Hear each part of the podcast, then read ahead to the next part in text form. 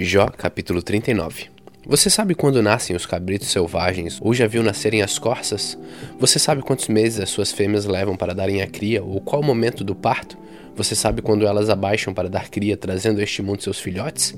Os filhotes crescem fortes no campo, depois vão embora e não voltam mais. Quem deu a liberdade aos jumentos selvagens, quem os deixou andar soltos à vontade, eu lhes dei o deserto para ser a sua casa e os deixei viver nas terras salgadas. Eles não querem saber do barulho das cidades, não podem ser domados nem obrigados a levar cargas. Eles pastam nas montanhas onde procuram qualquer erva verde para comer. Será que um touro selvagem vai querer trabalhar para você? Será que ele vai passar a noite no seu curral? Será que você consegue prendê-lo com cordas ao arado, a fim de arar a terra ou puxar o rastelo? Será que você pode confiar na grande força que ele tem, deixando por conta dele o trabalho pesado que há para fazer? Você espera que ele traga o trigo que você colher e o amontoe no terreiro? Como batem rápidas as asas da avestruz, mas nenhuma avestruz voa como a cegonha. A avestruz põe seus ovos no chão para que a areia quente os faça chocar. Ela nem pensa que alguém vai pisá-los ou que algum animal selvagem pode esmagá-los. Ela age como se os ovos não fossem seus e não se importa que os seus esforços fiquem perdidos. Fui eu que a fiz assim, sem juízo, e não lhe dei sabedoria. Porém, quando ela corre, corre tão depressa que zomba de qualquer cavalo e cavaleiro. Jó, por acaso foi você quem fez os cavalos tão fortes? Foi você quem enfeitou o pescoço deles com a crina? É você quem os faz pular como gafanhotos e assustar as pessoas com seus rinchos? Impacientes, eles cavalcam o chão com as patas e correm para a batalha com todas as suas forças. Eles não têm medo, nada os assusta e a espada não os faz recuar. Por cima deles as flechas assobiam e as lanças e os dardos brilham. Tremendo de impaciência, eles saem galopando, e quando a corneta soa, não podem parar quietos. Eles respondem com rinchos aos toques das cornetas. De longe sente o cheiro da batalha e ouvem a gritaria e as ordens de comando. É você que ensina o gavião a voar e abrir as asas no seu voo para o sul? Será que a águia espera que você dê ordem a fim de que ela faça o seu ninho lá no alto? Ela mora nas pedras mais altas e no alto das rochas constrói o seu ninho seguro. Dali enxerga o animal que ela vai atacar e os seus olhos o avistam de longe. Onde há um animal morto, aí se ajuntam as águias e os filhotes chupam o seu sangue.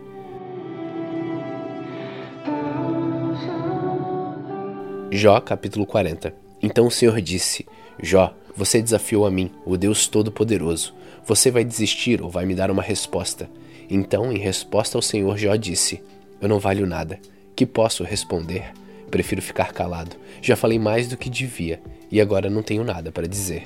Então, no meio da tempestade, Deus respondeu a Jó assim: Mostre agora que é valente e responda as perguntas que lhe vou fazer. Será que você está querendo provar que sou injusto ou que sou culpado e você é inocente? Será que a sua força pode ser comparada com a minha? Será que você pode trovejar com voz tão forte como eu? Se você pode, então vista-se de glória e grandeza, e enfeite-se com majestade e esplendor. Olhe para todos os orgulhosos, faça explodir a sua raiva contra eles e humilhe-os. Sim, olhe para eles e humilhe-os, esmague os perversos no lugar onde estão, sepulte-os todos na terra, amarre-os na prisão dos mortos. Se você fizer isso, eu serei o primeiro a louvá-lo e a reconhecer que você venceu pelas suas próprias forças. Olhe para o monstro Behemoth, que eu criei, como também criei você. Ele come capim como boi. Mas veja quanta força tem e como são poderosos os seus músculos. O seu rabo levantado é duro como um galho de cedro, e nos músculos das suas pernas ele tem muita força. Os seus ossos são tão fortes como canos de bronze, e as suas pernas são como barras de ferro. Ele é a mais espantosa das minhas criaturas. Só eu, o seu Criador, sou capaz de vencê-lo. O capim que o alimenta cresce nas montanhas, onde as feras se divertem, ele se deita debaixo dos espinheiros e se esconde no brejo, entre as tabuas. Os espinheiros lhe dão sombra, os salgueiros do ribeirão o rodeiam. Se há uma enchente, ele não se assusta e fica tranquilo, mesmo que a água do rio Jordão suba até o seu focinho. Quem é capaz de cegá-lo e agarrá-lo ou de prender o seu focinho numa armadilha?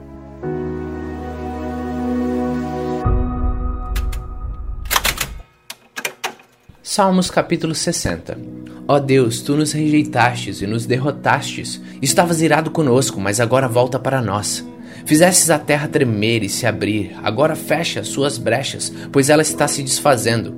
Fizeste o teu povo passar por muitas aflições, tu nos destes vinho para beber, e por isso andamos por aí, as tontas. Levantaste uma bandeira para avisar os que te temem, para que eles pudessem escapar da derrota. Salva-nos com o teu poder, responde à nossa oração para que o povo que tu amas seja salvo. No seu templo, Deus disse: Quando eu vencer, dividirei a cidade de Siquém e repartirei o vale de Sucote entre o meu povo. Gileade é meu e Manassés também. Efraim é o meu capacete e Judá o meu cetro de rei. Porém Moabe será minha bacia de lavar, e eu jogarei as minhas sandálias sobre Edom, como um sinal de que esse país é meu. Será que os filisteus pensaram que iriam cantar sua vitória sobre mim?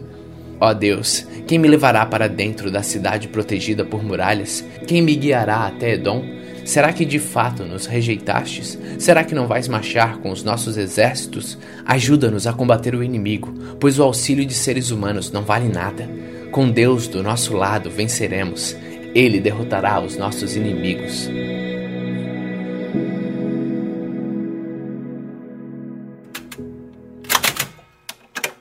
Lucas capítulo 24 No domingo, bem cedo, as mulheres foram ao túmulo levando os perfumes que haviam preparado. Elas viram que a pedra tinha sido tirada da entrada do túmulo, porém, quando entraram, não acharam o corpo do Senhor Jesus e não sabiam o que pensar. De repente, apareceram diante delas dois homens vestidos com roupas muito brilhantes. E elas ficaram com medo e se ajoelharam e encostaram o rosto no chão. Então os homens disseram a elas: por que é que vocês estão procurando entre os mortos quem está vivo? Ele não está aqui, mas foi ressuscitado. Lembrem que quando estava na Galiléia, ele disse a vocês: O filho do homem precisa ser entregue aos pecadores, precisa ser crucificado e precisa ressuscitar no terceiro dia. Então as mulheres lembraram das palavras dele, e quando voltaram do túmulo, contaram tudo isso aos onze apóstolos e todos os outros. Essas mulheres eram Maria Madalena, Joana e Maria, mãe de Tiago. Estas e as outras mulheres que foram com elas contaram tudo isso aos apóstolos. Mas eles acharam que o que as mulheres estavam dizendo era tolice e não acreditaram. Porém, Pedro se levantou e correu para o túmulo. Abaixou-se para olhar e viu somente os lençóis de linho e nada mais. Aí voltou para casa, admirado com o que havia acontecido. Naquele mesmo dia, dois dos seguidores de Jesus estavam indo para um povoado chamado Emaús, que fica a mais ou menos 10 quilômetros de Jerusalém. Eles estavam conversando a respeito de tudo o que havia acontecido. Enquanto conversavam e discutiam, o próprio Jesus chegou perto e começou a caminhar com eles. Mas alguma coisa não deixou que eles o reconhecessem. Então Jesus perguntou: O que é que vocês estão conversando pelo caminho? Eles pararam com um jeito triste e um deles, chamado Cleopas, disse: Será que você é o único morador de Jerusalém que não sabe o que aconteceu lá nos últimos dias? O que foi? perguntou ele. Eles responderam: O que aconteceu com Jesus de Nazaré? Esse homem era profeta e para Deus e para todo o povo ele era poderoso em atos e palavras. O chefe dos sacerdotes e os nossos líderes o entregaram para ser condenado à morte e o crucificaram. E a nossa esperança era que fosse ele quem iria libertar o povo de Israel. Porém, já faz três dias que tudo isso aconteceu. Algumas mulheres do nosso grupo nos deixaram espantados, pois foram de madrugada ao túmulo e não encontraram o corpo dele. Voltaram dizendo que viram anjos e que estes afirmaram que ele está vivo. Alguns do nosso grupo foram ao túmulo e viram que realmente aconteceu o que as mulheres disseram, mas não viram Jesus. Então Jesus lhes disse: como vocês demoram a entender e a crer em tudo que os profetas disseram? Pois era preciso que o Messias sofresse e assim recebesse de Deus toda a glória. E começou a explicar todas as passagens das Escrituras Sagradas que falavam dele, iniciando com os livros de Moisés e os escritos de todos os profetas. Quando chegaram perto do povoado para onde iam, Jesus fez como quem ia para mais longe. Mas eles insistiram com ele para que ficasse, dizendo: Fique conosco, porque já é tarde e a noite vem chegando. Então Jesus entrou para ficar com os dois. Sentou-se à mesa com eles, pegou o pão e deu graças a Deus. Depois, partiu o pão e deu a eles. Aí os olhos deles foram abertos. Eles reconheceram Jesus, mas ele desapareceu. Então eles disseram um para o outro: Não parecia que o nosso coração queimava dentro do peito quando ele nos falava na estrada e nos explicava as escrituras sagradas? Eles levantaram logo e voltaram para Jerusalém, onde encontraram os onze apóstolos reunidos com os outros seguidores de Jesus. E os apóstolos diziam: De fato, o Senhor foi ressuscitado e foi visto por Simão. Então os dois contaram o que havia acontecido na estrada e como tinham reconhecido o Senhor enquanto havia partido o pão. Enquanto estavam contando isso, Jesus apareceu de repente no meio deles e disse: Que a paz esteja com vocês. Eles ficaram assustados e com muito medo e pensaram que estavam vendo um fantasma, mas ele disse: Por que vocês estão assustados? Por que há tantas dúvidas na cabeça de vocês? Olhem para minhas mãos e para os meus pés e vejam que sou eu mesmo. Toquem em mim e vocês vão crer, pois um fantasma não tem carne nem osso, como vocês estão vendo que eu tenho.